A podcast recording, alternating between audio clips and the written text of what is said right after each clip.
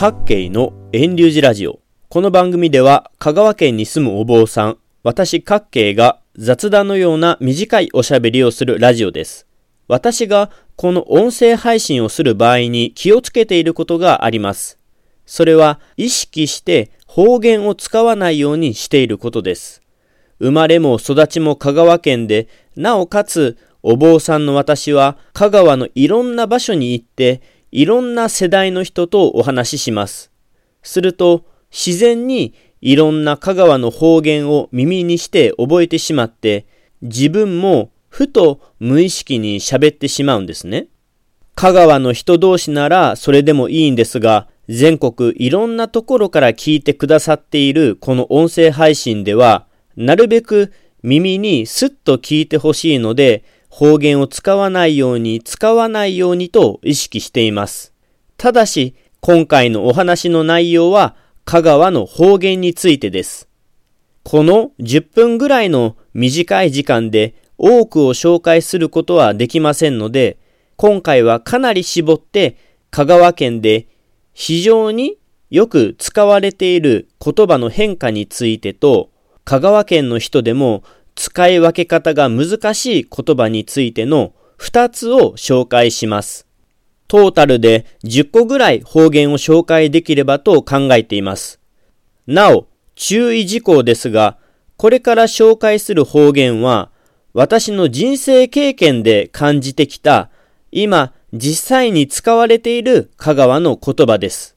ひょっとしたら、香川オリジナルの方言でないかもしれません。ですので、正確に言えば、讃岐弁ではなくて、今の香川の人が話している言葉って、大体こんなニュアンス、意味合い、場面で使う言葉なんだなって思って聞いてほしいです。まず、日常的によく使われる言葉から紹介します。例えば、標準語で、近いから歩くという文章があったとしましょう。これを香川の方言にすると、近い県歩く、近い金歩く、近い木に歩くといった形になります。香川県では、何々やから何々なのでといった理由や原因を表す言葉は、県や金や木にといった方言に変わります。香川県の方言分布は大きく分けて2つらしいですが、私はこの県、金、木にに関しては3つあると思います。県は香川県の東にある高松を中心とした地域の言葉で、金は西にある丸亀を中心とした地域の言葉です。これは古くは東を高松藩が治め、西は丸亀藩が治めていたからだとされます。そのため方言の分布は藩の境の土器川ともされますが、人の行き来が激しくなった現代では、剣を使う人が圧倒的に増えていると思います。一方で、高知県や徳島県に近い香川の南の地域、山の方では木にを使っていることもあります。これは香川の方言だったというよりも、高知の土佐弁、あるいは徳島県の山あいで使われていた言葉が入ったのかもしれません。私の家族の場合、母は東の高松の人、祖母は南の山あいの人、私は西の丸亀の人なので、家族の中で県、金、木にがごちゃ混ぜになっています。火曜日や県ゴミを出す。火曜日や金ゴミを出す。火曜日や木にゴミを出す。どれも香川でよく使う言葉です。ただし、私の感覚では、剣を使う人が圧倒的に多く、木にを使う人はかなり少ないです。私は金を使います。続けて、偉いです。大人になったら偉いなんてなかなか人前で言うことができませんが、香川県の子供たちは、例えば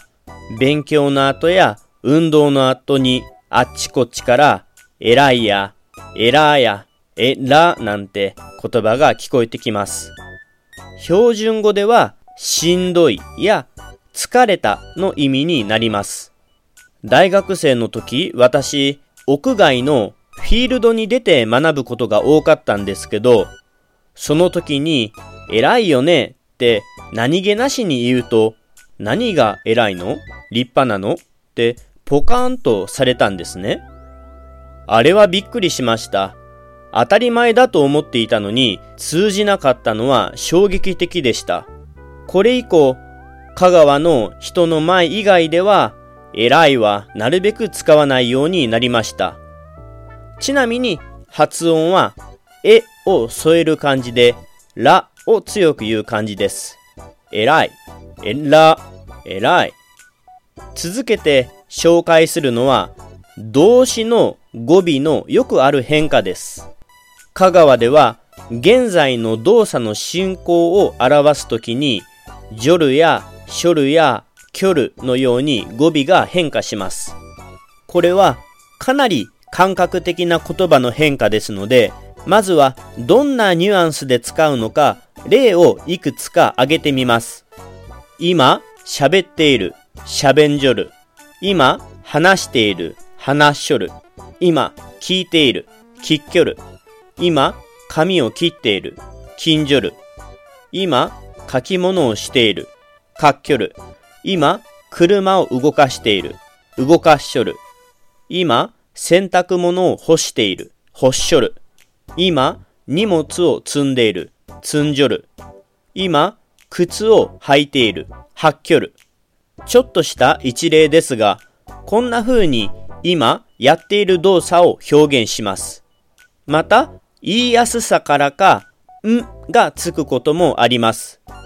飛行機が飛んでいる、飛んびょる。お皿を取っている、飛んじょる。扇風機が回っている、回んじょる。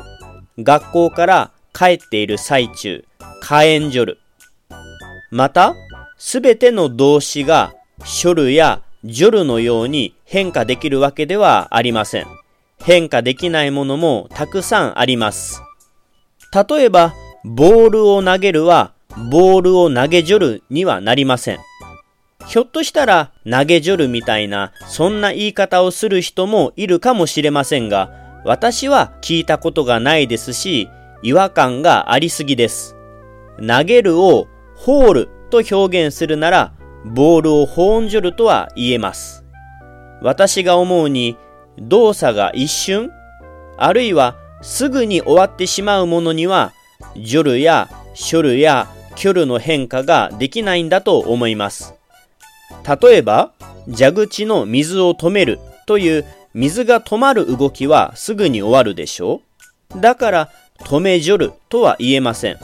一方で水を止めるために蛇口をひねる動作だとひねんじょるとは言えます。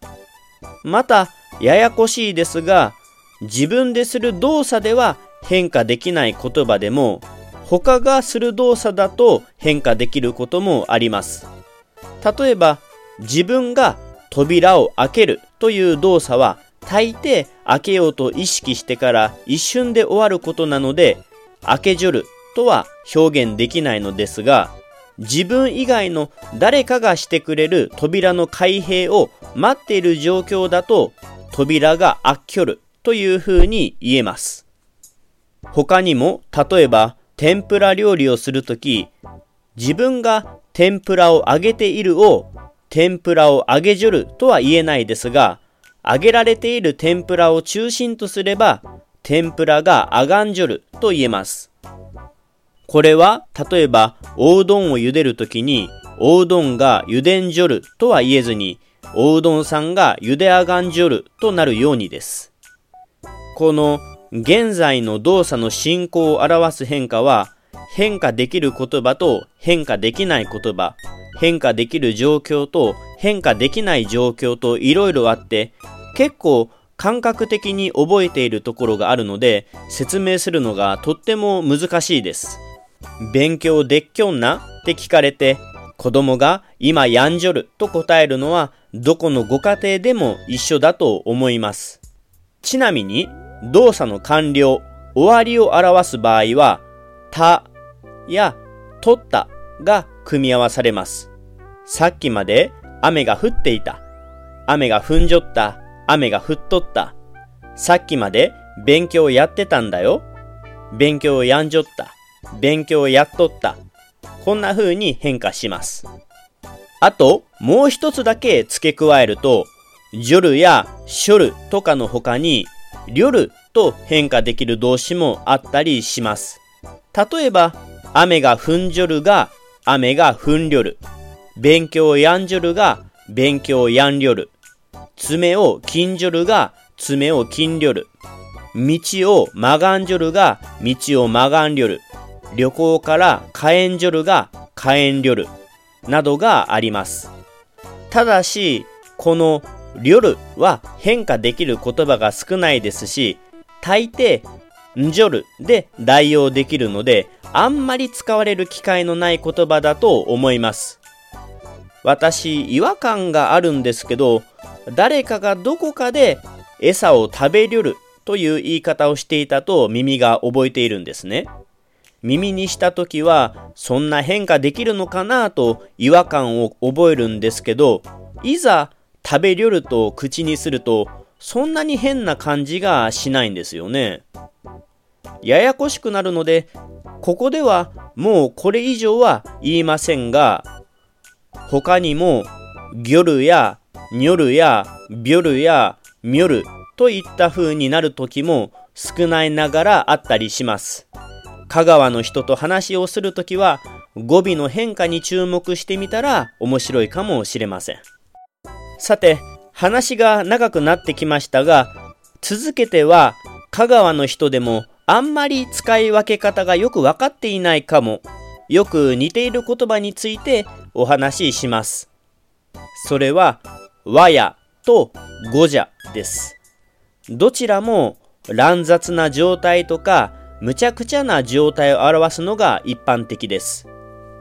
私なりの感覚だと和やの方が語じゃよりも程度が低く使いやすく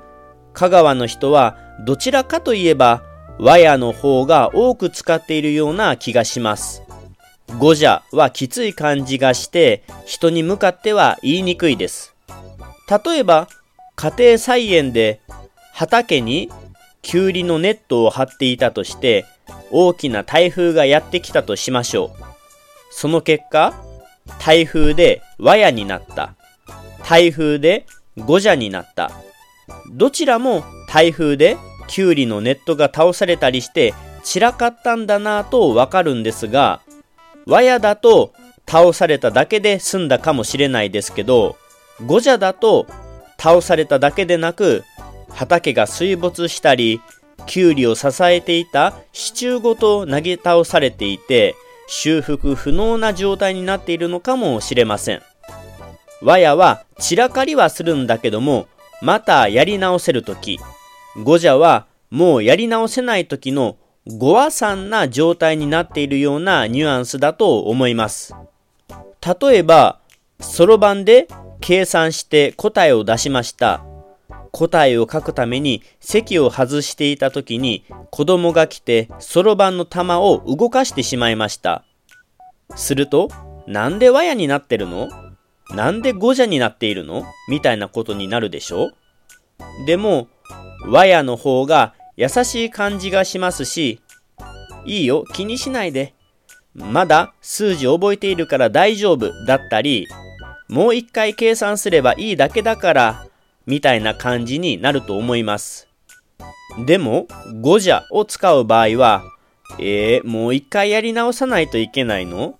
誰がこんなめちゃくちゃなことしたの？と、怒り浸透な感じがします。ゴジャというのは、苦労して作ったもの、完成したものが壊れた時に使う気がします。そして、またやり直すのがしんどい、台無しみたいな感じでしょうか。例えば、お母さんが洗濯物を丁寧に畳んだとします。いたずら好きな子供に対して、わやにしたらダメよという場合は、いたずらして手話を作らないでねみたいに私は感じますが、ゴジャにしたらダメだよだと、畳んでこれからしまうんだから絶対に崩したらダメよ。また畳みたくないよ。みたいな印象を受けます。これは言い方の問題もあるんでしょうが、私の感覚からすれば、ゴジャは和やよりも程度のきつい言い方をしているように感じます。何にせよ、この和やとゴジャは乱雑な、むちゃくちゃな、ダメダメな、壊れてしまったような時に使う言葉なのですが、人によって使い分けが変わってくる、なんとも難しい言葉です。ちなみに、これに関して似たような言葉に、ジョンナラン、メグ、メイダ、メゲル、つぶれる、ゾロナ、ゾロイ、ざまくい、ふが悪い、広げてからにがあります。簡単にそれぞれ説明すると、ジョンナランは散らかったり壊れたりでもうめちゃくちゃな状態で、もうどっから手をつけたらいいかわからない。あるいは暑すぎたり寒すぎたり雨がずっと降ったりでやる気の全く起こらない時にジョンナランって言います。メグ、メイダ、メゲルは物が壊れた状態を言います。潰れるというのは標準語にもあって方言ではないのですが意外と香川県の人は使っていると思います。例えば、あのおうどん屋さんって潰れたんかなって言います。この場合の潰れるというのは営業をやめる、もうおうどんは作らないのかなといった感じで使うんですね。香川の人が使うこの時の潰れるはお店の形が残っている時によく使います。お店がなくなったらなしになったのねってわかるんですけど、建物の形があって営業をやめているのかなっている時は、潰れたのかなという表現をするんですね。建物が残ってても使うのがこの潰れたの特徴です。ゾロイ、ゾロナというのは整理整頓ができていなくて散らかった状態、あるいは清潔でなくて見苦しい様子をしている時に言います。いつまでも汚れた格好をしていたり、庭や畑を草だらけにしていたら、ゾロな状態だと思われちゃいます。ザマクイもゾロとほぼ一緒です。さっきの和やとゴジャのように人によって使い分け方が違います。個人的にはザマクイの方がゾロイよりもきつく言われているような感じがします。ざまくげな格好しちゃダメよとゾロげな格好しちゃダメよを比べるとざまくげな方が見苦しい感じで人には見せられない状態なんだなと私は思います。ふが悪いもざまくいやゾロとよく似ていますが、こちらは恥をかいた後、あるいは恥をかくのが明らかな場合に、戒める感じで使う気がします。不が悪いのは、世間一般、誰が見てもよろしくない状態なのだから、それは避けてね、みたいなニュアンスです。広げてからには祖母からよく言われました。広げてからには、あなたが散らかしたんだから、散らかしたままにせずに早く片付けなさいといったニュアンスです。こんな風に今話してみると、和やゴジャ、ジョンナラン、メグ、メイダ、メゲル、つぶれる、ゾロイ、ザマクイ、ふが悪い、広げてからに、と、香川の人は結構散らかった状態やダメダメな状態、見苦しい状態に対していろんな言い方をしているんだなと思いました。2020年12月8日の各県のラジオはここで終了します。来週もまた聞いてくださいな。